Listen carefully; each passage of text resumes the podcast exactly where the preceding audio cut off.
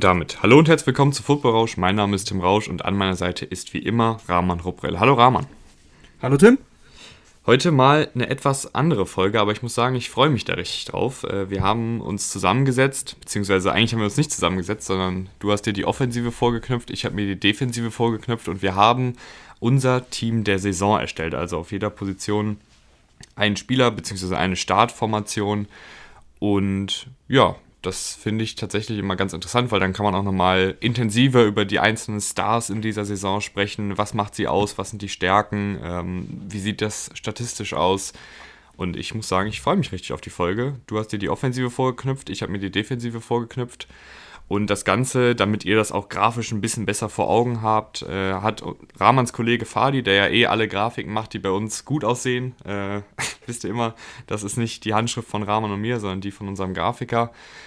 Äh, der hat uns tatsächlich auch noch die Aufstellung gemacht. Ähm, mit all den Spielern. Die äh, Bilder dazu werden wir auf Social Media posten, also Instagram und Twitter. Könnt ihr gerne reinschauen äh, und euch nebenbei die Aufstellung aufmachen. Dann sieht man das Ganze visuell noch ein bisschen besser. Und es sieht auch einfach schön aus, ne? ja, so ist es, so ist es. Wir werfen hier gleich mit 22 Namen um uns, ähm, damit ihr den Überblick behaltet, einfach bei Instagram oder eben Twitter schicken. Und was natürlich auch gilt äh, bei Instagram und Twitter, gerne mitdiskutieren. Ne? Das ist natürlich immer auch ein bisschen subjektiv und ich glaube, Rahman, wir beide werden gleich auch merken, es gibt einfach auf manchen Positionen, wo, wo man halt nur zwei Spieler maximal oder drei Spieler äh, aufstellen kann, vielleicht fünf, sechs Spieler, die auf jeden Fall in Frage kommen. Also falls ihr dann irgendwie denkt, äh, Spieler X hat das doch mehr verdient als jetzt der Spieler, den Rahman aufgestellt hat, dann könnt ihr das natürlich auch immer gerne äh, bei Instagram drunter kommentieren und, und wir freuen uns da auf eine rege Diskussion. Ja, absolut. Das ist ja immer bei diesen, auch bei der All-Pro-Wahl ähm, einfach schwierig. Ne? Du hast so gewiss, für gewisse Positionen sogar nur einen Spieler, zum Beispiel auf, auf der Quarterback-Position. Und da gibt es immer verschiedene Meinungen. Das ist ganz normal, aber wir diskutieren da gern mit euch und legen unsere Meinung ja jetzt gleich hier offen und begründen die ja auch. Ich würde sagen, Rahman, äh, die Offensive beginnt mal. Ich lehne mich zurück, werde dir vielleicht hier und da ein bisschen Kontra geben, aber lass dich einfach mal machen. Ja gut, dann starten wir. Sollen, sollen wir gleich mit dem Quarterback starten oder sollen wir ein bisschen Spannung aufbauen? Ich weiß gar nicht, ob der Quarterback dieses Jahr so überraschend ist. Deswegen, also es ist, es ja, ist gut, deine Show, na Rahman. Na gut, es ist meine Show. Ja, ich, ich, bin, ich bin hier nicht so auf Clickbait aus. Deswegen äh, fangen wir mit dem Quarterback an. Ich finde schon, dass es eine Diskussion geben kann, ob es Brady oder Rogers ist. Ich habe mich für Aaron Rodgers entschieden. Ähm, die Stats sprechen eher für Brady, wenn man sich diverse Zahlenspiele anschaut, ähm, auch was Scoring angeht. Aber Aaron Rodgers war für mich der konstanteste Quarterback dieser Saison. Er hat auch im Vergleich zu Brady, gut, jetzt letzte Woche nicht mehr, aber insgesamt vergleichsweise deutlich weniger Waffen zur Verfügung bis auf Devontae Adams ähm, laufen da im Receiving Corps jetzt wirklich nicht die begabtesten Spieler rum. Das sind zwar Spieler, die ihren Job gut, äh, gut ausüben, aber es gibt einfach talentiertere Waffen, äh, wie zum Beispiel Brady eben hatte mit, mit Godwin, Evans und ja, AB. ähm, deswegen habe ich mich für Rogers entschieden, weil er einfach auch den fehlerfreisten Football spielt. Also gerade einmal vier Interceptions, dafür ist er ja bekannt, dass äh, allein diese Konstanz, das Jahr für Jahr zu zeigen, ähm, zwei davon waren gegen die Saints in Woche 1.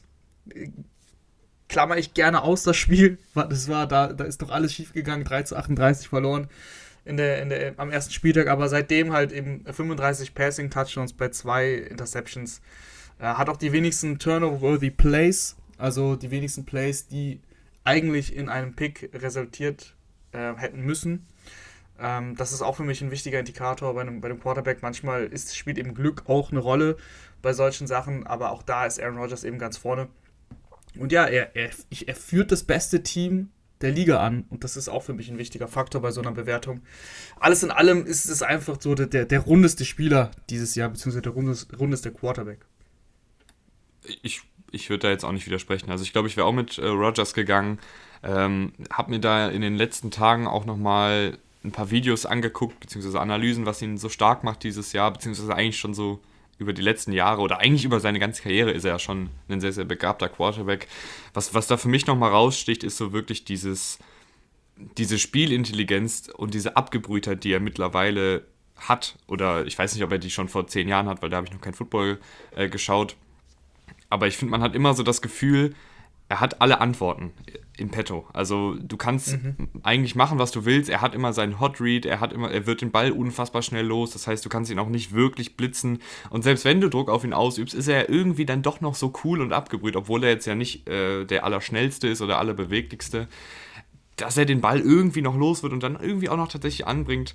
Ähm, und natürlich, und da kommen wir gleich auch nochmal drauf zu sprechen, die Chemie mit seinem Receiver, Devonta Adams. Ähm, da habe ich das auch das ein oder andere Interview gehört bzw. gelesen, wo es dann heißt, ich will jetzt auch nicht zu viel wegnehmen, Rahman, aber ähm, wo es dann heißt, Adams und Rogers, die, die kommunizieren fast gar nicht mehr auf dem Feld, beziehungsweise bei einigen Plays kommunizieren sie gar nicht mehr, sondern sie gucken sich einfach nur an. Und dann weiß der andere, ah ja, okay, ich glaube, er macht jetzt ungefähr das und das und dann passiert das auch so, weißt du, das dieses, dieses typische blinde Verständnis, ähm, was man ja auch gerne umherwirft, das haben die beiden wirklich und ich finde, das merkt man auch. Also ich, es ist ja selten so, dass da mal eine Misscommunication ist, dass irgendwie Adams nach links abbiegt und Rogers nach rechts wirft. Also das gibt es bei den beiden einfach nicht und, und wenn man über Rogers spricht, gehört, finde ich, Adams auch so ein bisschen dazu.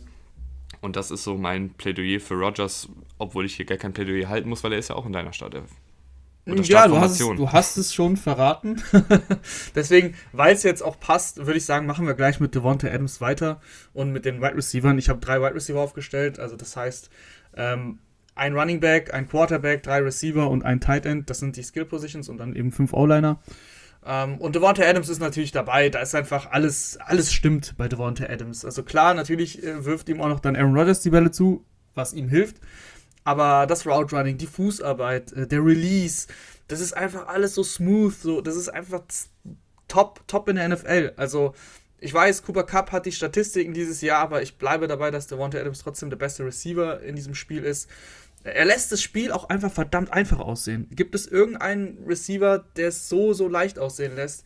Down für Down, Snap für Snap, ist er, ist er präsent, ist er da er ist die mit Abstand die einzige Waffe im, im Passspiel, äh, die, die, die die Packers haben. Nimmt man Aaron Jones ein bisschen raus, ist, ist Running Back, ist in, äh, kann im Passspiel auch eine Waffe sein, aber Devonta Adams ähm, als Receiver und von den Tight Ends die einzige, einzige richtige Waffe, die sie haben.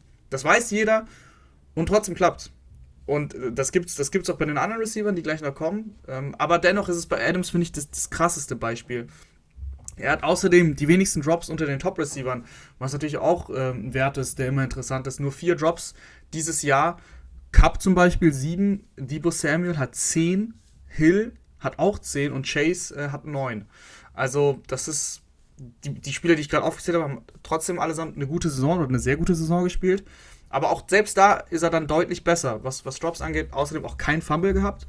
Auch, auch wichtig. Ähm, bei Receivern achtet man da selten drauf, aber das ist im Endeffekt macht er nur gute Sachen. Ne? Er, er hat super wenig Drops, vier an der Zahl und kein Fumble, also nie, äh, also fast nie negative Plays einfach. Und äh, Adams ist darüber hinaus einfach in jedem Bereich des Feldes auch dominant. Also, wenn man das jetzt sich anschaut, wie ist er im Kurzverspiel, in, bei den tiefen Pässen, bei den mittleren Pässen, überall ist er, ist er einfach unfassbar gut und macht keine Fehler. Ist eigentlich immer frei. Von daher kommt man an Devonta Adams halt auch nicht äh, herum. Nee, kommt man nicht. Wir machen, wir machen, ja, du hast, du hast den Adams Plädoyer, ja, du hast den Adams Plädoyer eh schon gehalten, deswegen mache ich weiter äh, mit Cooper Cup natürlich. Also Cooper Cup kann natürlich nicht fehlen, ähm, gerade wenn man drei Receiver aufstellen darf. Ich glaube, wenn ich jetzt nur einen hätte auf, aufstellen dürfen, wäre ich in, in ein Problem geraten. Äh, Cooper Cup spielt natürlich die Statistik, klar, beste Saison, 1829 Yards, 15 Touchdowns, 138 Catches. Das sind alles Bestwerte diese Saison ähm, als, als Receiver. Und Cup ist auch äh, der Motor dieser Rams-Offense. Da, das kann man ihm äh, auf jeden Fall, wenn man ihn jetzt mit Adams vergleichen würde, rein für das Team, kann man sagen, okay, Cup ist auf jeden Fall der MVP des Teams, äh, vor allem der Offense, sage ich jetzt mal. Im Gegensatz zu Adams, da ist, ist schon noch äh, Rogers der MVP. Ähm, der ist einfach der Motor dieser Offense. Stafford vertraut dem blind, wirft äh, Bälle äh, zu Cup, bevor Cup überhaupt seine Route zu Ende gelaufen ist, weil er einfach weiß, dass Cup ähm, genau das macht, was, was Stafford erwartet. Und ich finde auch, dass er im MVP-Rennen echt ein bisschen unterschätzt ist. Nicht, dass ich glaube, dass er der MVP wäre, aber er wird sehr selten genannt und vor allem im Vergleich zu Jonathan Taylor, der ja auch kein Quarterback ist, der sehr, sehr häufig genannt wird, ähm, finde ich, dass Cooper Cup der echt ein bisschen runterfällt. Äh, Cup ist diese, diese Rams-Offense, äh, ganz, ganz klar. Und die Konstanz, die er an den Tag legt, ist halt auch brutal. Also ein Spiel unter 90 Receiving Yards über ähm, 16, 17, 17 Wochen, 16 Spiele. Ja, was willst du dazu sagen? Das war natürlich auch ein Rekord, ähm, diese, diese Streak, die er hatte an 90 Yard Games, also mindestens 90 Yards. Cooper Cup spielt eine unfassbare Saison. Ja, und ich finde auch äh, gerade diese Variabilität, die er eben an den Tag legt, dass er äh, jemand ist, der auch aus dem Backfield Routen laufen kann, dass er jemand ist, der als wirklicher Tight End aufgestellt wird und dann dann noch seinen allerwertesten ablockt, das ist ja immer was, was dann im Statistikbogen nicht auftaucht, aber das spricht dann, finde ich, ja auch für so einen Spieler, wenn du halt ein Star bist, dass du dir, und das hört sich jetzt sehr nach, nach Coaches äh, Talk an, aber dass du dir dann nicht zu schade bist, auch noch die Drecksarbeit zu machen. Und ich finde, das, das spricht für Cooper Cup, das spricht einfach für diesen Spieler an für sich und ähm, der hat auf jeden Fall seinen berechtigten Platz in deinem Team. Ja, das waren zwei Receiver, die, glaube ich, bei jedem, bei jedem sehr wahrscheinlich äh, in, dieser, in dieser Elf auftauchen würden. Ich habe ja noch einen dritten Receiver-Spot und der geht dann Justin Jefferson. Da kann man sich, glaube ich, äh, schon eher drüber streiten. Ähm, klar gibt es natürlich Spieler wie Debo Samuel, die dieses Jahr sehr, sehr gut gespielt haben, oder, oder Jamar Chase. Aber beim, äh, für mich überzeugt äh, bei Justin Jefferson gerade die Konstanz. Äh, insgesamt hatte er nur zwei Spiele, die unter 50 Receiving Yards waren. Also er ist eigentlich jedes, jedes Spiel da. In jedem Spiel ist er ein Faktor. Und ähm, insgesamt hat er auch die meisten Receiving Yards hinter, hinter Cooper Cup. Das Route Running ist einfach auch sensationell. Also es ist spektakulär, wie, wie Justin Jefferson seine Routen läuft. Und auch, es ist fast, ist ähnlich wie bei Adams. Ich finde auch, dass es sehr, sehr smooth einfach aussieht. Also äh, auch er lässt es sehr, sehr einfach aussehen. Ist dazu variabel, ob es jetzt im Slot ist oder, oder wide. Er kam ja in die Liga als reiner Slot-Receiver, hat man gedacht. Zumindest war das seine Rolle bei LSU. Aber jetzt ähm, ist zwei Drittel der Snaps, ein bisschen mehr als zwei Drittel, spielt er sogar wide, ähm, ein Drittel ungefähr im Slot. Und egal, wo er, wo er sich da bewegt, er macht das einfach äh, spektakulär. Ähm, gerade in, de, in der mittleren äh, Passing Distance, also zwischen 10 und 20 Yards, ist er eigentlich kaum zu stoppen. Äh, hat allein da 726 Receiving Yards aufgelegt mit vier Touchdowns. PFF hat ihm sogar eine Grade von 99,9 gegeben. Also besser geht's nicht äh, in, dieser, in dieser Distanz. Ähm, und Justin Jefferson hat auch gezeigt, dass er auch als einziger Receiver, also als einziger Star-Receiver ohne Thielen ähm, immer noch überzeugt und es nicht so ist, dass er irgendwie noch einen Co-Star braucht. Justin Jeffersons Saison letztes Jahr war ja schon spektakulär und ich finde, dieses Jahr hat er einfach ganz, ganz, ganz deutlich mit einem ganz dicken Ausrufezeichen bestätigt, dass er jetzt schon in seinem zweiten Jahr äh, einer der besten Receiver der Liga ist. Bei mir Top 3, aber ich glaube, aus der Top 5 kannst du ihn gar nicht rausdiskutieren. Nee, und das, das ist eben genauso das, was ich meine. Ne? Also, ob du jetzt Jamar Chase, also ich glaube, niemand wäre jetzt sauer, wenn, wenn Justin Jefferson nicht drin wäre und dafür Jamar Chase. Und ich glaube, du würdest es auch verstehen, wenn jemand sagt, du, ich habe lieber Chase äh, oder Debo Samuel oder Tyreek Hill, kann man ja auch nennen, obwohl der dieses Jahr auch ähm, eher ein bisschen mal hü, mal hot ist. Aber Justin Jefferson bin ich auch ein riesen, riesen Fan von. Also, äh, wie du eben sagst, ich finde somit die wichtigste Eigenschaft für einen Wide Receiver ist Route Running und, und die, die Art und Weise, wie man Separation kreiert. Ähm, und das macht Justin Jefferson eigentlich seitdem er in der Liga ist, auf einem unfassbar hohen Niveau. Wir haben ja damals, äh, als er noch ein Rookie war, immer darüber geredet, dass er eigentlich ein, das Route Running und die Separation Skills und die Ball Skills und das Spielverständnis von einem, von einem 10-Year Veteran Receiver hat und das in seiner Rookie-Saison und dann ähm, ging es eigentlich nur bergauf äh, von da. Auf jeden Fall. Ähm, ich würde weitermachen mit dem einzigen Running Back, den ich habe und ihr könnt es euch sicher denken, ihr seht es vielleicht auch gerade, weil ihr die Grafik schon offen habt. Es kann ja eigentlich nur Jonathan Taylor sein. Klar, wenn Derrick Henry sich nicht verletzt hätte, dann wäre das ein sehr, sehr spannendes Race gewesen zwischen den beiden. Aber so ist es natürlich Jonathan Taylor. Und das Wichtigste für mich in der Hinsicht, mal abgesehen von seinen Stats, die ich euch auch noch gleich erzählen kann, aber er trägt halt die Offense äh, alleine. Also er trägt halt noch Carson Wentz auf seinem Rücken. Und er muss äh, die Fehler von Carson Wentz gefühlt auch noch ausbaden. Ähm, natürlich ist die O-Line da auch involviert, die, die schon letztes Jahr sehr, sehr gut war, die auch dieses Jahr gut ist. 2000, über 2000 Scrimmage Yards, 20 Touchdowns. Das, ist, das sind beeindruckende Werte und das ist äh, ähnlich zur letzten Saison, die Derrick Henry hingelegt hatte. Da waren es 2000 Total Rushing Yards. Die wird äh, Taylor wohl nicht schaffen. Er liegt aktuell bei 1800 und schlag mich tot. Äh, nichtsdestotrotz, einfach eine spektakuläre Saison. 48 Runs hat er hingelegt mit mehr als 10 Yards äh, und vor allem Und ich habe es hier schon ein paar Mal bei den Receivern erwähnt und auch bei Rogers. Für mich auch eigentlich so das Wichtigste ist, dass du eben konstant bist. Äh, auch ein Grund, warum ich Jamal Chase nicht drin habe, beziehungsweise warum ich Justin Jefferson vorgezogen habe. Chase hatte halt äh, das jetzt das Game mit 266 Yards oder gegen die Ravens mit über 200.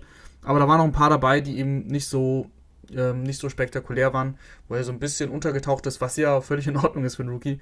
Ähm, aber ja, Konstanz ist für mich eben ganz wichtig und die hat er hingelegt. Also bei den, bei den 10 Yard Runs, bei diesen 48, die ich äh, genannt habe, in jedem Spiel hat er mindestens einen. Also du hast in jedem Spiel mindestens einen explosiven äh, Lauf von Taylor gehabt, was, was einfach stark ist. Ähm, letzte, vor zwei, drei Wochen hatten sie ein Night Game gegen die, gegen die Cardinals und da hat NFL Network auch eine sehr, sehr interessante Statistik gezeigt. Äh, Taylor hat die meisten 10-Yard-Läufe, die meisten 20-Yard-Läufe und ihr könnt es euch denken, das können wir jetzt noch durchziehen, das Spiel bis 60, 70 Yards. Also er hat in, in jeder Kategorie ähm, eben die meisten dieser, dieser explosiven Läufe.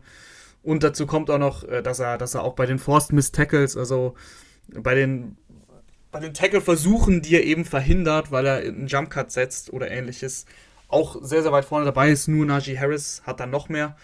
Ähm, das ist, sind einfach jegliche Statistiken sprechen für Taylor und wenn man sich die Spiele anschaut, dann sieht man ja auch, dass, wie gesagt, Jonathan Taylor eigentlich alleine für die offensive Produktivität äh, der Colts zuständig ist.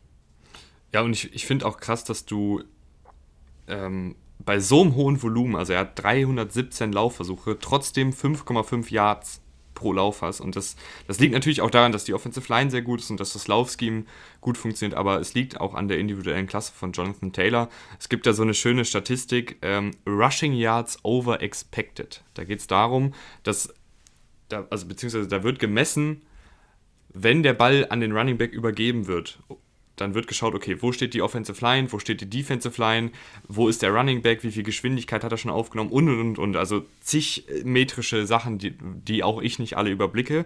Aber auf jeden Fall wird dann bestimmt, ab dem Zeitpunkt, wo er den Ball bekommt, okay, wie viel Rushing Yards dürfte er jetzt hier eigentlich rausholen?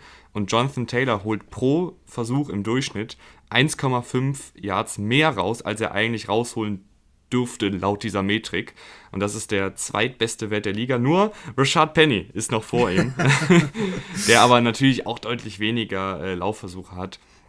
Äh, aber das ja. zeigt dann ja auch nochmal, ja, die Offensive Line der Colts ist sehr gut, aber es ist eben auch die individuelle Klasse, die Explosivität von Taylor, der dann auch mal einen Tackle bricht, was er vielleicht laut dieser Metrik nicht brechen dürfte, in Anführungsstrichen.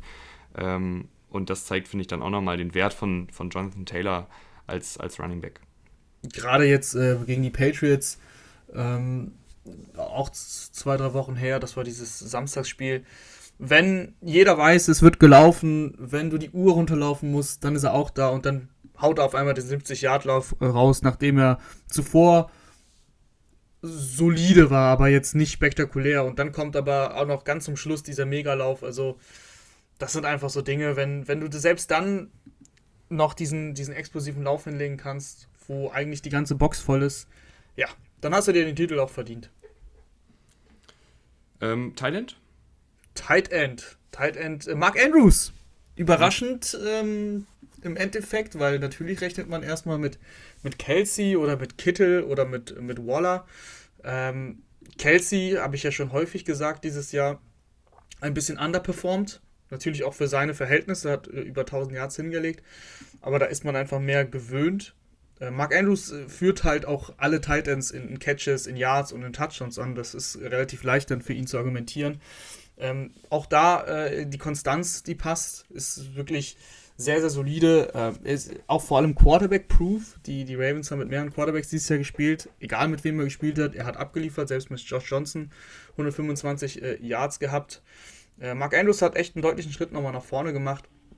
Läuft seine Routen sehr, sehr schön.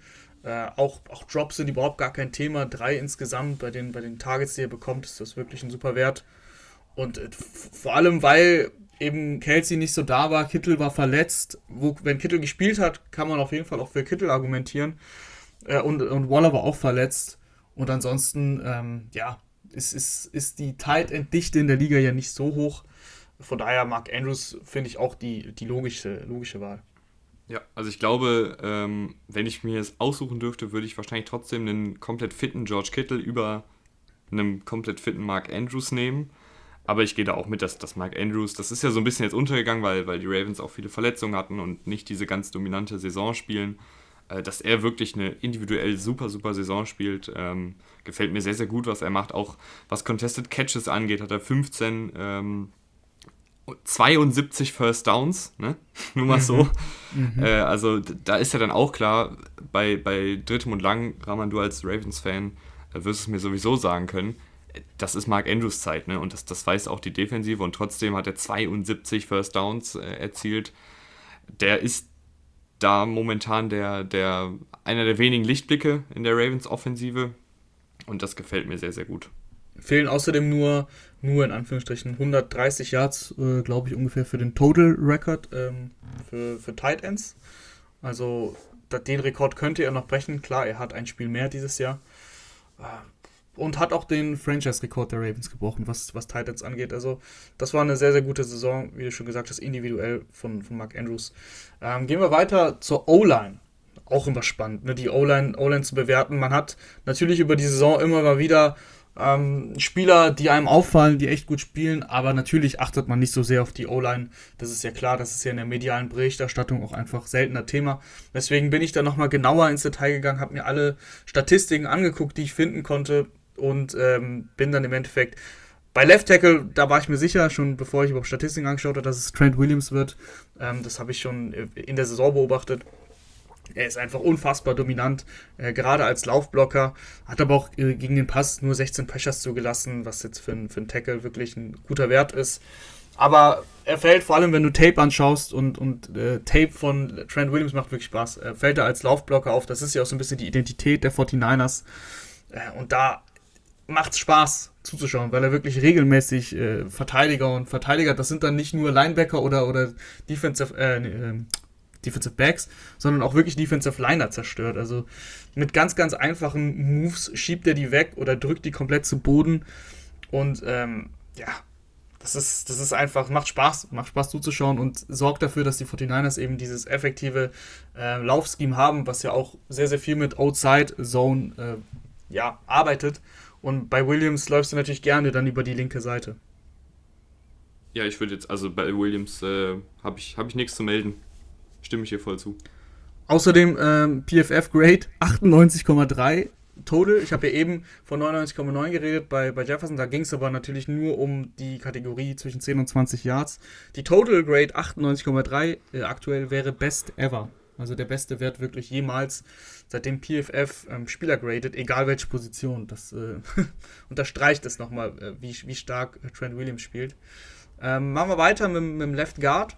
Ich habe da auch wirklich dann jetzt zum Beispiel beim, beim Left Tackle, beim, äh, ich habe nur einen Left Tackle. Ich habe dann später noch einen Right Tackle. Ich habe jetzt nicht zwei Tackles genommen und dann ähm, einfach, egal ob es jetzt zwei Left Tackles oder zwei Right Tackles sind. Mhm. Nur für euer Verständnis gleich, wenn ich über den Right Tackle spreche. Ähm, Left Tackle habe ich Joel Betonio. Left Guard. Ist, als Guard, äh, oh ja, genau, sorry. Aber hat auch schon Left Tackle gespielt, das habe ich mir auch aufgeschrieben. Nein, natürlich äh, Left Guard, äh, Joel Betonio.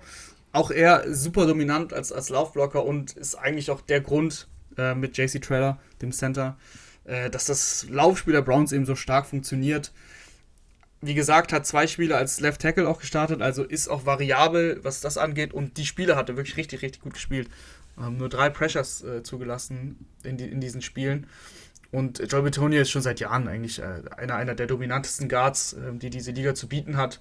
Und wie gesagt, die, die ganzen Nick Chubb-Läufe äh, oder Kareem Hunt, wenn er fit war, oder sogar die Ernest Johnson, ja, die haben sehr, sehr viel zu tun, damit das Joel Betonio an der Line of Scrimmage seinen Allerwertesten abblockt. Mhm. Ja, ja, gehe ich mit.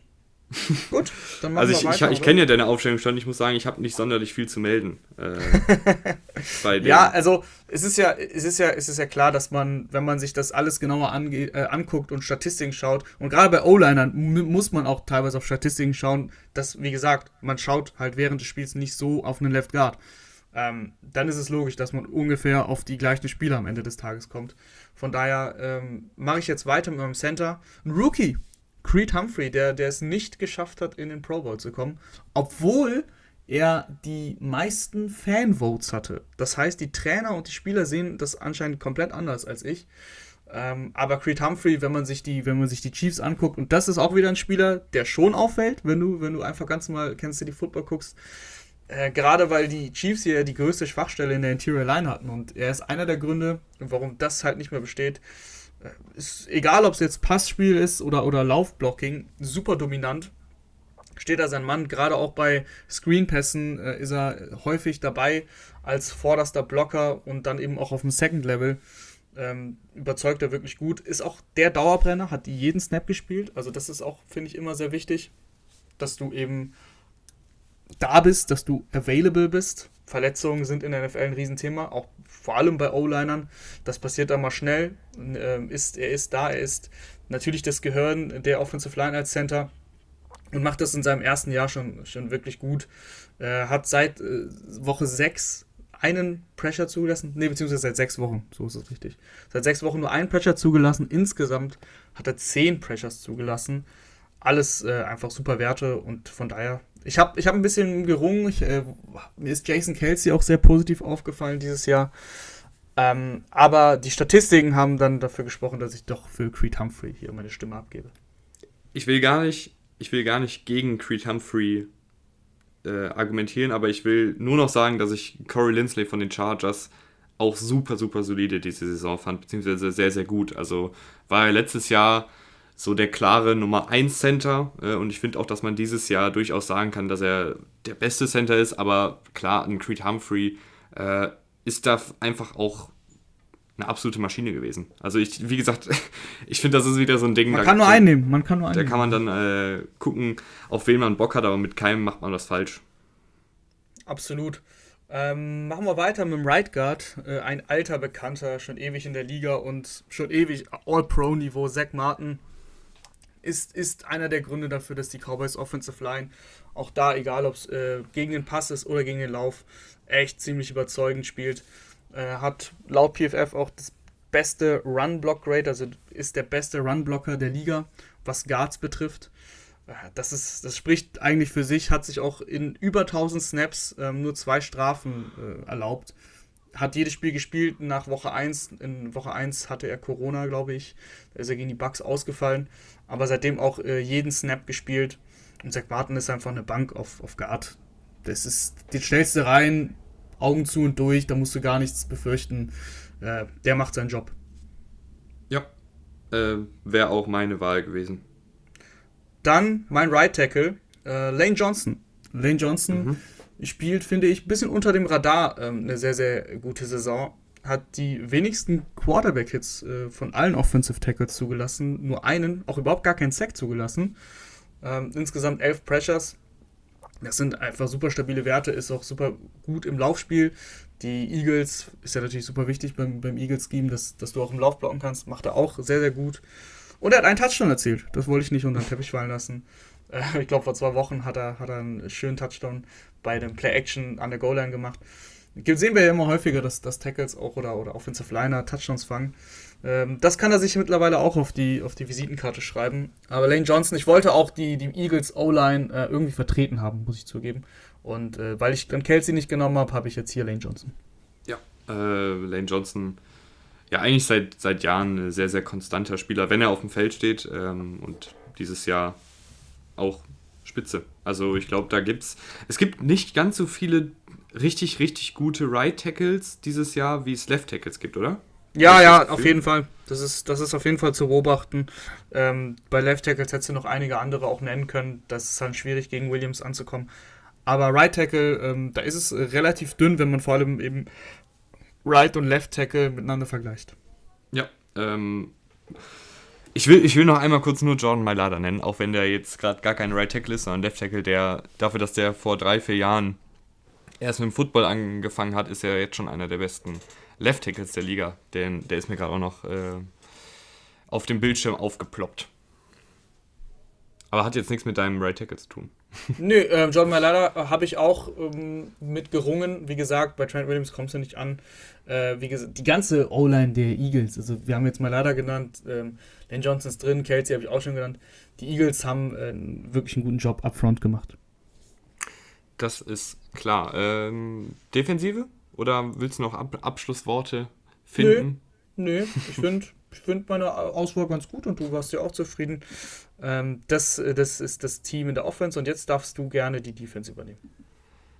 Ich würde sagen, wir fangen in der Defense. Also, ich kann erstmal kurz sagen, äh, wie wir spielen. Ne? Ähm, wir spielen in einer Nickel-Formation, das heißt, wir haben zwei Interior Defensive Linemen, wir haben zwei Edge Rusher, wir haben zwei Linebacker, Off-Ball-Linebacker und wir haben äh, drei Cornerbacks, einer davon ein Slot-Cornerback und zwei Safeties.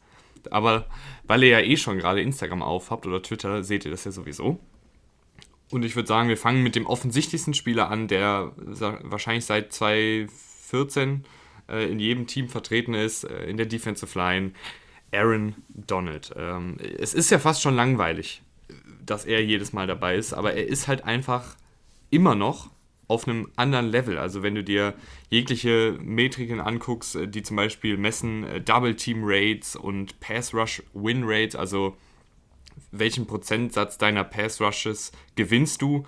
Aaron Donald ist in beiden Kategorien meilenweit vor allen anderen. Ähm, das ist wirklich, es ist wirklich der Wahnsinn. Ähm, und ich glaube, viel mehr muss man zu diesem Spieler einfach nicht sagen. Er ist eine absolute er ist eine absolute Maschine, er bereitet jedem Offensivkoordinator Kopfschmerzen und er hat einfach diese Fähigkeit, Spiele zu übernehmen. Ich fand am Anfang der Saison war es noch ein bisschen ruhiger, aber so die letzten paar Wochen hat er nochmal noch mal wirklich einen draufgelegt, dass man es auch merkbar auf dem Statistikbogen sieht und dann eben auch im Spiel ähm, ein paar Sex mehr gesammelt als zu Saisonbeginn. Der Typ ist einfach eine Granate. Ja, da kann man gar nichts anderes zu sagen. Ähm, das wollte ich auch gerade anführen, dass es in den letzten Wochen wirklich richtig gut war. 15-6 insgesamt. In den letzten 1, 2, 3, 4, 5 Wochen waren, ins, waren es 8 an der Zahl. Ähm, die Pressure-Zahlen 84, das, du brauchst gar nicht, brauchst ihn eigentlich wirklich nicht mit Interior Defendern zu vergleichen, weil da kommt einfach keiner mit keiner ansatzweise ran. Du kannst ihn wirklich getrost mit Edge Rushern vergleichen und selbst da ähm, ist, er, ist er ganz, ganz, ganz weit vorne dabei. Äh, das, ist, das ist wirklich ein Generational Talent, anders kann man es nicht sagen. Und jetzt, jetzt schon, seit Jahren schon eigentlich, aber sowieso ein, ein First Ballot Hall of Famer. Gar keine Frage. Und er hat auch, äh, er wird bei knapp über 70 Prozent seiner Snaps äh, gedoppelt. Und das ist auch meilenweit äh, vor allen anderen Spielern. Mhm. Und trotzdem hat er halt diese, diese Production. Das ist wirklich, das ist wirklich der Wahnsinn. Kommen wir dann aber äh, zu seinem Partner in der Defensive Line. Und da muss ich sagen, gab es einige Kandidaten, die mir äh, alle gefallen haben. Also wir haben einen Cam Hayward, wir haben aber auch einen Chris Jones, der die ersten paar Spiele ja noch eher auf äh, Defensive End auflief, aber dann als Defensive Tackle einfach unfassbar dominant ist, ähm, gerade als Pass Rusher. Auch ein Jonathan Allen von den Washington, vom Washington Football Team äh, hat eine sehr, sehr gute Saison gespielt. Ich habe mich letztendlich für Cameron Hayward entschieden, weil mir da das Gesamtpaket mit am besten gefällt. Also ich glaube, als reiner, rein, reiner, als reiner äh, Pass-Rusher ist ein Chris Jones nochmal ein Tick gefährlicher, aber so dieses Gesamtpaket aus ähm, Pass-Rush, Laufverteidigung, aber auch die Fähigkeit, Pässe an der Line of Scrimmage äh, abzublocken, da hat äh, Cam Hayward äh, sage und schreibe äh, neun Stück dieses Jahr, also neun äh, Pässe, die er an der Line of Scrimmage abgeblockt hat. Das finde ich ist auch eine Qualität, ähm, die ja immer total untergeht, weil auf diese Statistik guckt ja niemand eigentlich. Ähm, dann hat er 9 Sacks, 83 Tackles insgesamt. Er ist sehr, sehr gut gegen den Lauf. Er ist auch ein sehr, sehr gefährlicher Pass-Rusher und äh, gefällt mir als Footballspieler, als Gesamtpaket einfach sehr, sehr gut. Ja, kann ich nur so unterstreichen. Ähm, ich glaube, es, äh, die, die Steelers haben jetzt mit dem, mit dem neuen Sack-Spiel gegen die Browns äh, auch die Statistik wieder für sich eingenommen mit dem besten, den meisten Sacks dieses Jahr und äh, ja, Cam Hayward ist ein ganz, ganz wichtiger, wichtiger Faktor dafür. Selber 10 erzielt, aber eben durch seine Präsenz in der Interior Line äh, hilft er natürlich auch Spielern wie TJ Watt, dass die dann noch mehr Freiheiten haben.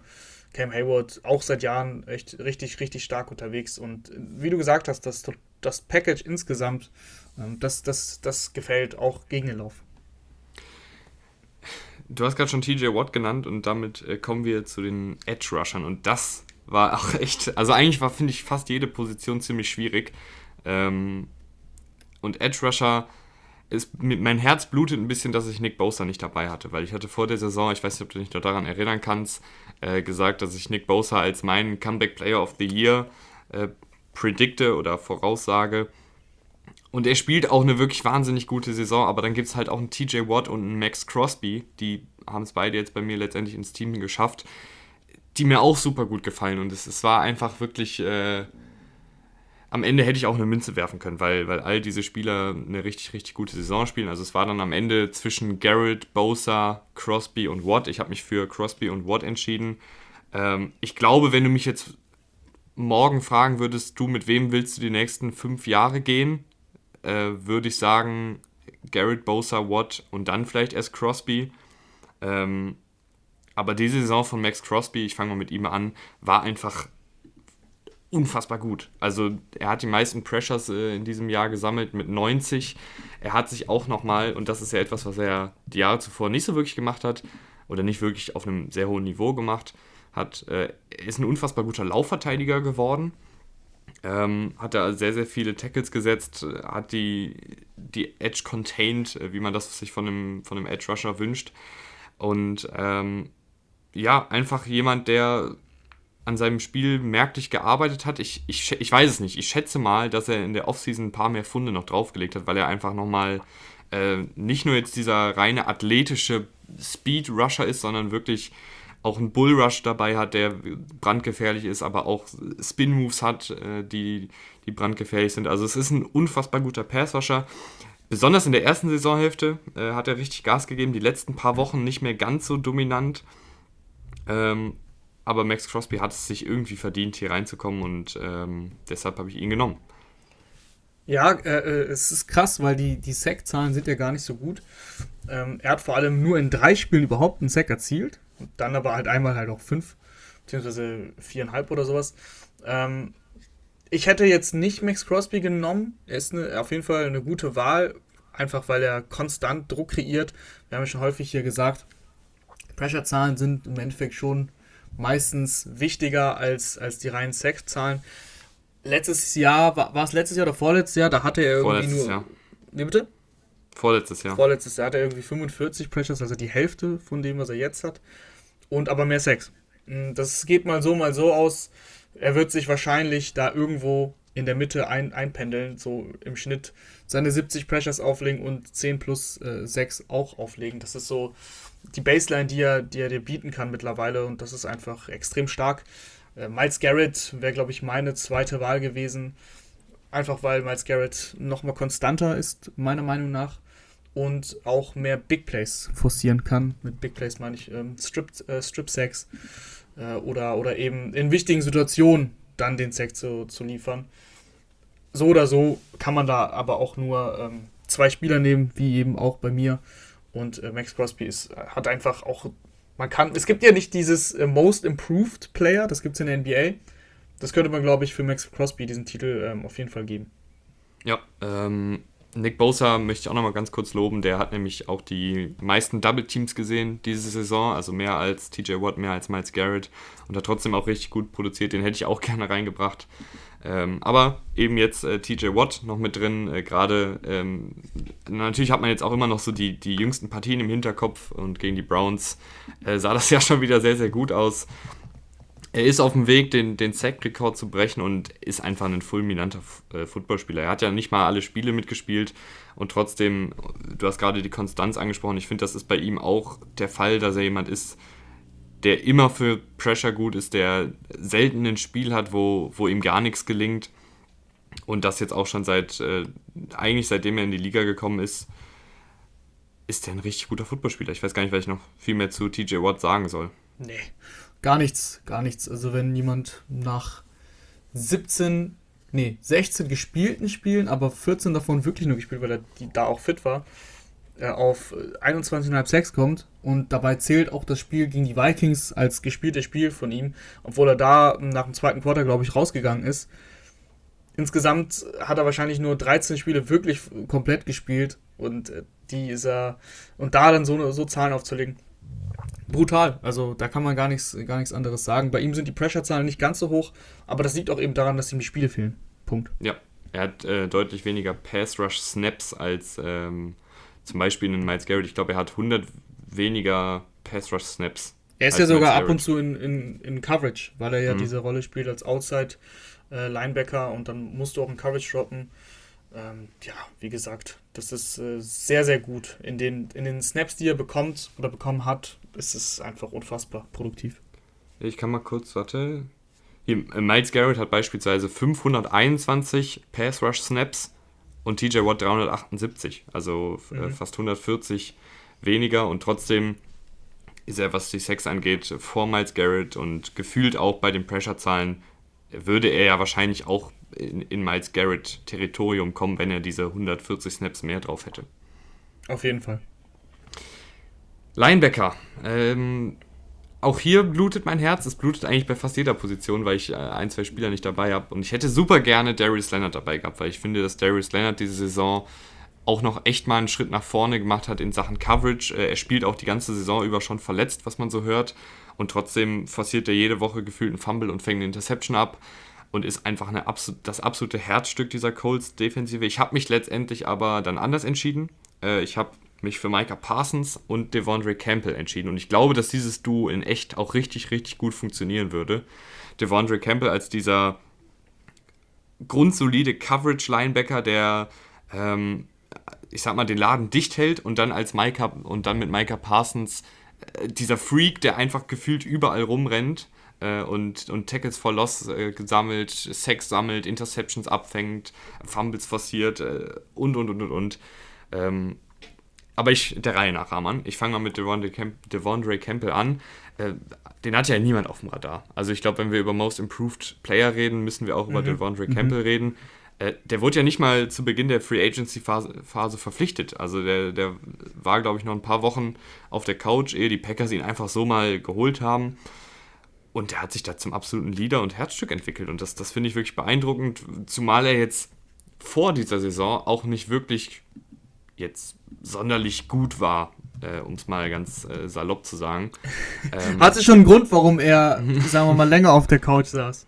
Ja, also es ist jetzt wirklich, äh, was, was, es ist jetzt Saison, Saison 6 und er war jetzt vorher nie wirklich gut. Und, und auf einmal äh, kommt er zu den Packers, äh, hat die meisten Tackles äh, der Liga gesetzt, obwohl das auch immer ein Stat ist, auf den ich nicht so viel Wert setze.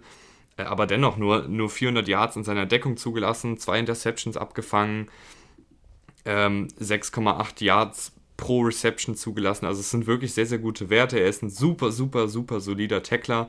Ähm, hat nur vier verpasste Tackles, was für einen Linebacker halt sehr, sehr gut ist, weil du tackles ja viel. Ähm, auch als Passrusher hin und wieder mit 10 Pressures ist er dabei. Äh, Laufverteidigung ist sehr, sehr gut. Also Devondre Campbell einfach ein, ein grundsolider, sehr, sehr runder Linebacker dieses Jahr und ich weiß gar nicht warum. Ja, manchmal, manchmal brauchst du die richtige Situation. Äh, die Packers haben ja mit äh, Rajul Douglas einen Cornerback, äh, bei dem es ja sogar noch krasser ist, der schon äh, im Practice Squad äh, von sich, äh, etlichen Teams war und da dann eben von den Packers verpflichtet wurde, von den Cardinals und der dann plötzlich äh, eben eine, eine, gute Saison spielt. Campbell macht das echt richtig gut dieses Jahr. Ich bin gespannt auf deine Begründung bei Micah Parsons, weil ich finde, du hast ein bisschen gemogelt bei Micah Parsons. Ich finde, Micah Parsons hätte man als Edge Rusher nominieren können. Mhm. Als Linebacker sehe ich ihn nicht so gut. Also als rein Linebacker, weil da hast du ihn aufgestellt. Ja, aber ich, ich bin ja ein kreativer Defensivkoordinator, ja. ähm, der dann auch gerne blitzt äh, und gerne kreative Sachen äh, mit äh, dem Freak Athleten Micah Parsons macht. Und äh, deswegen steht er bei mir auf Linebacker und da steht er eigentlich auch ganz gut. Also äh, klar, als reiner Passrusher ist er halt auch unfassbar gefährlich, aber ich finde ehrlich gesagt auch, ähm, als Linebacker hat er sich auch schon verbessert. Das geht natürlich in, in all den äh, Sacks, 13 Stück an der Zahl, in all den Tackles for Lost, da hat er 20, das ist der beste Wert der Liga. Ähm, ein bisschen unter, aber wenn man sich die, die Statistiken anguckt, zu Saisonbeginn würde ich mit dir mitgehen. Da war er auf jeden Fall noch sehr, sehr wackelig, gerade was, was Coverage angeht. Ähm, hier und da mal ist er dann einfach zu aggressiv gewesen. Äh, aber die letzten Wochen hat er insgesamt äh, seit Woche 11 hat er 8 Yards in seiner Deckung zugelassen. Und das ist, äh, finde ich, ein bei wie viel, Bei wie vielen ähm, Targets, die er quasi gegen sich bekommen hat? Kannst du mir das auch sagen, weil ein Edge Rusher äh, zum Beispiel, der lässt auch wenig, wenig Yards. Er, wurde, er hat 8 Yards bei 4, äh, 5, bei 8 Targets. Okay, okay. Ist das jetzt nicht unfassbar Fall, viel? Nein, äh, aber das ist trotzdem gut. das ist trotzdem gut.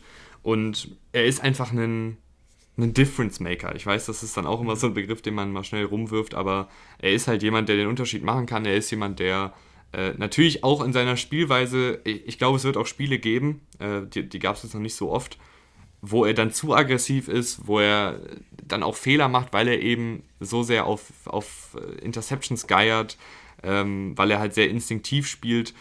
Aber dadurch, dass er halt so spielt, wird es auch Spiele geben, die er einfach absolut dominiert, wo er den offensiven Gameplan des Gegnerteams zerstört. Und das haben wir diese Saison schon sehr, sehr häufig gesehen.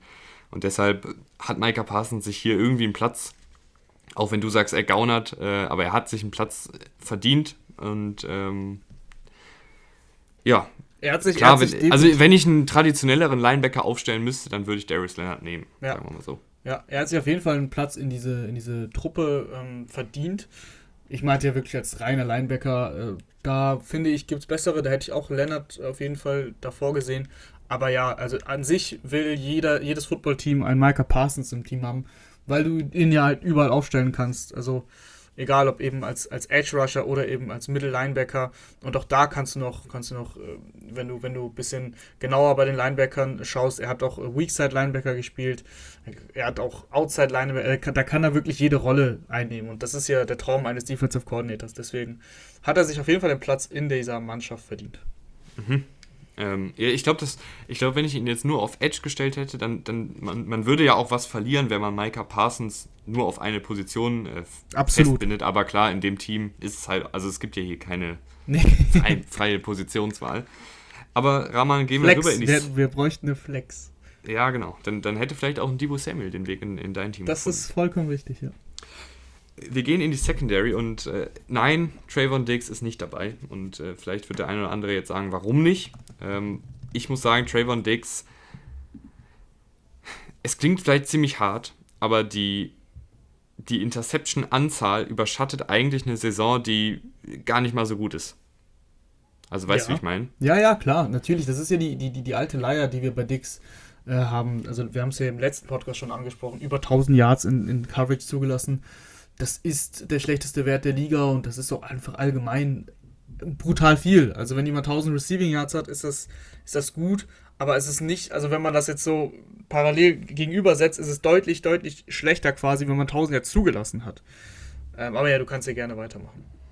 Ja, und deshalb, ähm, weil er eben unfassbar viel in Coverage zulässt und ehrlich gesagt mir ein bisschen zu viel. Also ich, ich würde ich würd lieber die Hälfte der Interceptions nehmen, aber dafür nur die Hälfte der zugelassenen Yards. Also äh, das wäre mir dann irgendwie lieber. Klar kann man auch argumentieren, dass man halt eben in diesem zwischen Genie und Wahnsinn mit Trayvon Dix leben muss.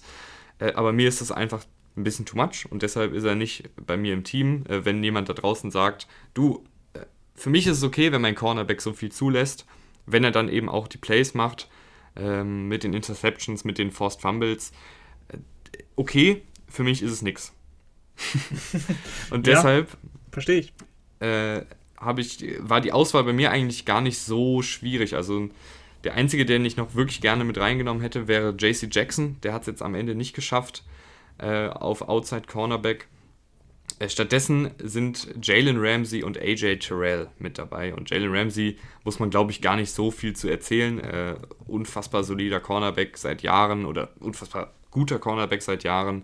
Ähm, macht den Job da bei den Rams sehr, sehr gut. Wurde dieses Jahr auch häufiger im Slot mal aufgestellt, weil er eben auch mit seiner Physis sehr, sehr viel mitbringt in der Laufverteidigung und da die, die Edge containen kann und, und mehr Einfluss aufs Laufspiel hat, wenn er eben im Slot arbeitet, als wenn er Outside Cornerback spielt und die, das Gegnerteam läuft halt irgendwie in die andere Richtung.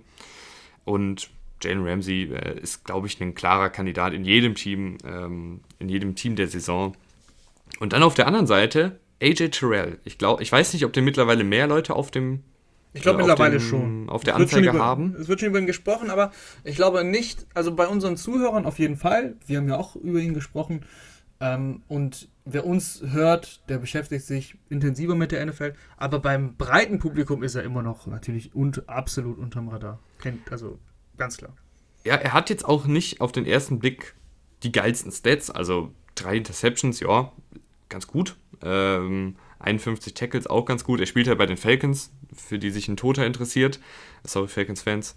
Ähm, aber er spielt eine unfassbar gute Saison. Also kein, er hat in keinem einzigen Spiel dieses Jahr mehr als 32 Yards in seiner Deckung zugelassen. Er hat, ich kann das gerne mal durchgehen, äh, Woche 12 5 Yards, Woche 13 6 Yards, Woche 14 5 Yards, Woche 15 9 Yards, Woche 16 8 Yards in seiner Deckung zugelassen. Das ist wirklich der absolute Wahnsinn. Zumal man bedenken muss, dass bei den Falcons ist ja kein Passrush da und diese Defense äh, generell ist auch nicht sonderlich gut. Und wenn man dann auch noch als Cornerback so gut spielt, ohne Safety-Hilfe, ohne einen gefährlichen Pass-Rush, ohne ein sonderlich krasses Scheme, dann ist das für mich äh, eine Saison, die man auf jeden Fall loben muss. Ähm, er hat zwar nur drei Interceptions, beziehungsweise drei Interceptions sind jetzt auch nicht schlecht, ähm, und, aber dafür zwölf Pass-Breakups. Äh, da sammelt er so seine, seine Stats dann. Und einfach ein super, super, super solider Cornerback dieses Jahr. Ja, klar. Also das ist so ein bisschen das, das Gegen, Gegenbeispiel zu Trevor Dix, der eben ein, ein Playmaker ist, der die Ball-Skills hat mit, mit elf Interceptions und 20, über 20 Pass-Breakups. Dazu zählen aber die Interceptions auch. Also das muss man sagen. Also er hat ungefähr ähm, elf, also er hat elf Interceptions und ungefähr auch 10, 11, 12 Pass-Breakups ähm, separat von seinen Picks. Also der ist halt immer ein Faktor bei sowas, aber lässt halt die Yards zu. Und AJ Terrell hat halt in seiner Deckung 182 Yards zugelassen. Wir hatten den Vergleich mit Dix mit über 1000. Das ist einfach, ja, also diese 8 Interceptions mehr machen nicht wett, machen diese Yards nicht wett. Da gehe ich auf jeden Fall mit. Also 800 Yards Unterschied, ähm, was, was reine Coverage betrifft, das ist einfach extrem viel.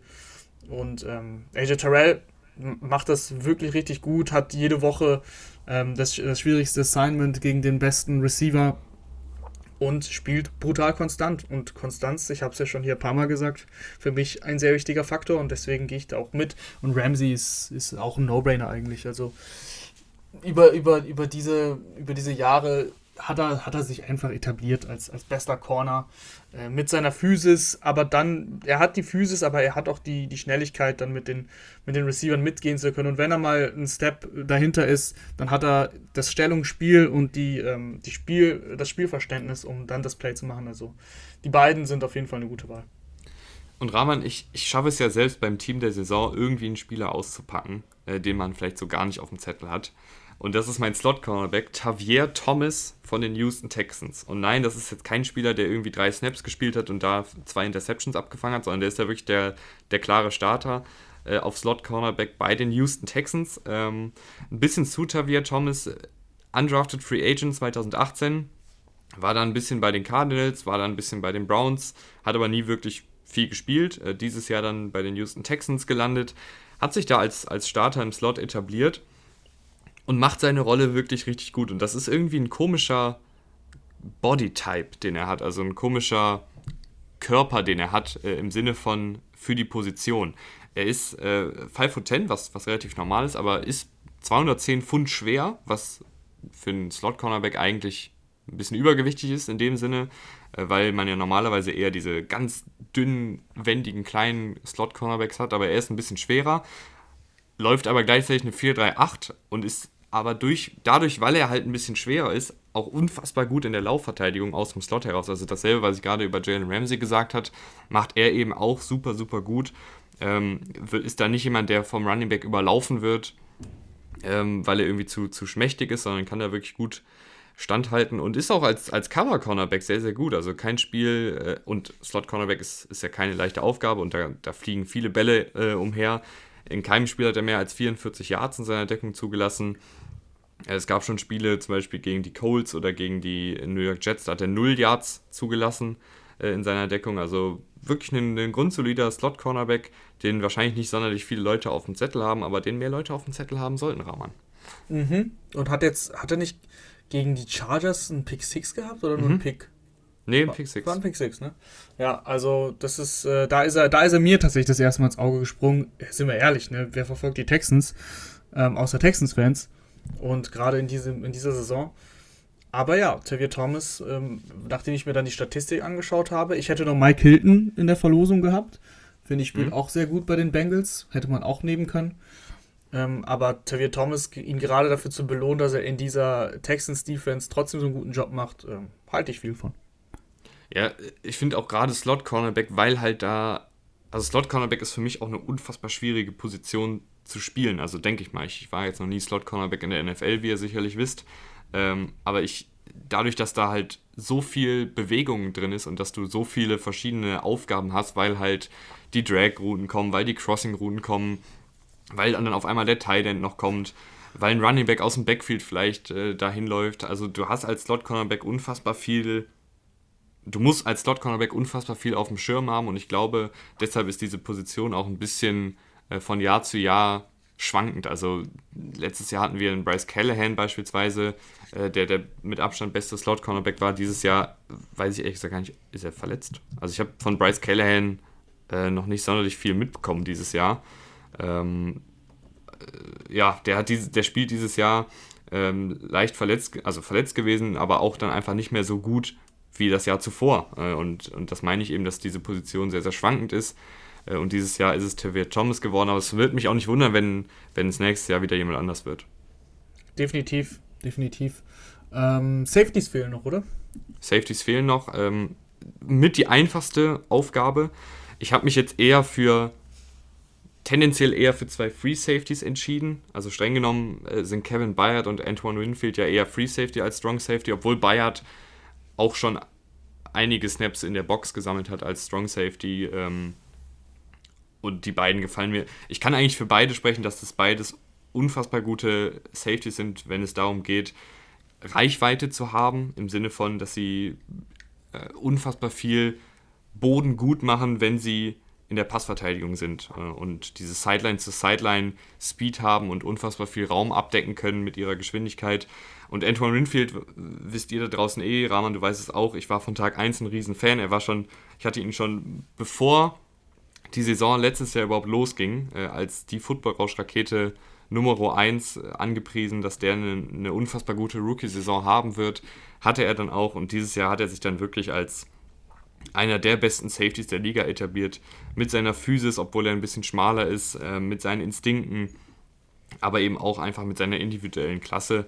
Und Kevin Bayard letztes Jahr ein bisschen abgebaut, aber jetzt, wo der Pass Rush wieder da ist, wo die Cornerbacks ein bisschen besser sind bei den Titans, ist er auch ein, ein ganz, ganz wichtiger Teil in dieser Titans-Defensive. Und beide Spieler finde ich relativ klar die besten auf ihrer Position, wenn man Bayard als Strong Safety sieht. Ja, sehe ich ehrlich gesagt eher nicht. Ich finde es aber trotzdem okay, das jetzt so zu machen. Ähm, mit, den, mit den Safeties. Bayard ist für mich schon eigentlich eher ein klarer Free Safety, gerade mit seinen Ballskills, die er hat. Hat er, glaube ich, das war sogar sein Rookie-Jahr, wo er irgendwie acht Interceptions gesammelt hatte und da wirklich alles, alles zerpflückt hat in der, in der Secondary. Ähm, dieses Jahr hat er auch einige gesammelt. Ich habe jetzt die Zahlen nicht äh, vor Augen, aber waren auf jeden Fall auch einige Picks, die er, die er hatte. Und dennoch kann man das, kann man das so machen. Also bei Safeties wäre ich da jetzt auch nicht so streng. Ähm, wir haben uns da vorher auch nicht abgesprochen, ob man das, ob man das so genau handhaben muss oder nicht. Von daher gehe ich da d'accord bei Bayard äh, und Winfield. Das, was du gesagt hast, kann ich so nur unterschreiben. Ich finde beide einfach eine richtig gute Saison. Gerade bei Bayard äh, bin ich ein Riesenfan. Und es freut mich, dass er, dass er dieses äh, Bounceback-Jahr jetzt hat, nachdem es letztes Jahr, wie gesagt, ein bisschen schwächer war. Ja, äh, ich glaube, wenn ich mir einen Strong Safety raussuchen müsste, würde ich tatsächlich jemanden nehmen wie Adrian Phillips oder äh, Jordan Poyer. Das wären so die beiden Strong Safeties, die mir da noch in den Sinn kommen, die halt eher reine Strong Safeties sind. Nur so für die, die jetzt sagen, äh, wir brauchen hier einen Strong Safety. Was ist eigentlich mit, mit Dervin James? Der ist ja schon sehr äh, variabel, aber spielt ja auch einige Snaps auf Strong Safety. Ne? Ja, stimmt. Dervin James spielt auch eine gute Saison, mhm. aber nicht ganz so dominant wie, wie mhm. in seiner besten Saison. Aber eine gute Saison, keines, keine Frage.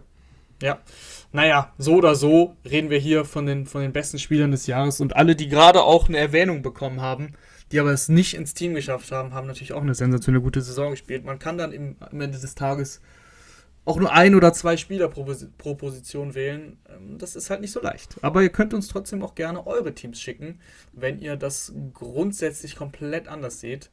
Ähm, ist auf jeden Fall immer interessant und wir schauen uns das an. Ja, wir freuen uns auf die Diskussion und wir freuen uns auch, wenn ihr äh, diesen Podcast bewertet. Das kann man jetzt seit neuestem bei Spotify. Äh, könnt ihr einfach die, die so? Sterne dalassen. Ja, habe ich, die, hab ich die doch schon vor ein paar Bei Spotify? Wochen, ich, gesagt. Ja, bei Spotify. Dann bei Spotify ich, muss, kannst muss ich ja noch drei Sterne verteilen für uns. naja, okay, Ich glaube, es geht bis fünf Rahmen, aber du kannst natürlich auch nur drei verteilen. Ja, so gut sind wir nicht. So gut sind wir nicht. nee, äh, könnt ihr gerne äh, Bewertungen da lassen, freuen wir uns immer. Und ich würde sagen, dann hören wir uns das letzte Mal äh, zu einem äh, regulären Saisonspieltag am kommenden Montag äh, wieder, wenn es dann das letzte Mal diese Saison heißt äh, Football aus Frühstück Regular Season. Und äh, da werden, werden dann alle Spiele besprochen, äh, die Playoff-Paarungen besprochen, wer hat es geschafft, wer hat es nicht geschafft. Und natürlich die Einzelspiele äh, werden durchgegangen und da freuen wir uns dann drauf, wenn ihr ein letztes Mal äh, uns beim Frühstück begleitet. Und bis dahin, Rahman, äh, hau rein und vielen Dank fürs Einschalten. Ciao, ciao.